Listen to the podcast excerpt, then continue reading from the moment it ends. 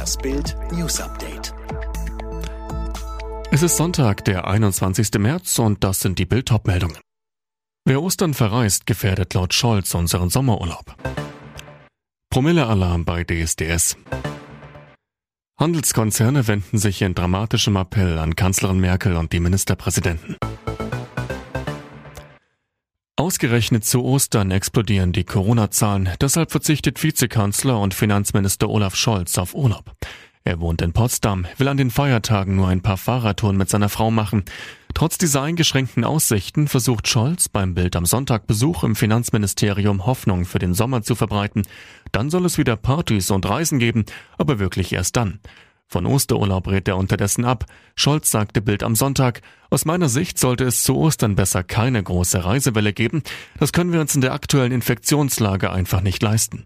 Vielleicht kann man innerhalb eines Landes ermöglichen, dass Ferienwohnungen genutzt werden können. Wenn aber ganz viele im großen Stil Osterurlaub machen, gefährdet das den Sommerurlaub von uns allen. Und weiter, ich rate davon ab, jetzt in die Türkei oder nach Mallorca zu fliegen. Am Samstagabend kam es bei Deutschland sucht den Superstar zu einem kleinen Zwischenfall. Ehe die letzten 18 Kandidaten um den Einzug in die Live-Shows sangen, hatte einer von ihnen zu tief ins Glas geschaut. Das blieb auch Jurychef Dieter Bohlen nicht verborgen. Vor der ersten großen Entscheidung lagen die Nerven der Superstar-Anwärter blank. Nur neun von ihnen konnten den Sprung in die nächste Runde schaffen. Reibeisenstimme Jan Böckmann hatte aber noch ein anderes Problem. In der vorherigen Folge hatte Bohlen seinen Nachwuchssänger mit einer unerwarteten Ankündigung in Schockstarre versetzt. Zum ersten Mal in der Geschichte der Castingshow sollten sich die Teilnehmer bei einer offenen Nominierung gegenseitig auf die Abschussliste setzen. Jan landete dabei weit vorn. Den Frust darüber spülte er mit Alkohol weg und konnte so bei den Proben keinen geraden Ton mehr treffen. Die ganze Geschichte auf Bild.de.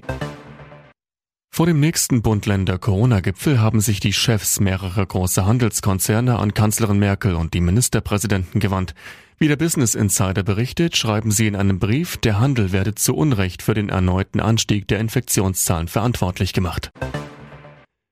In London sind Dutzende Menschen bei Protesten gegen die Corona-Maßnahmen festgenommen worden. Tausende Menschen waren zunächst friedlich vom Hyde Park durch das Zentrum der Stadt marschiert. Rund 100 Demonstranten kehrten am Ende des Protestmarsches in den Hyde Park zurück, wo sie mit der Polizei aneinandergerieten.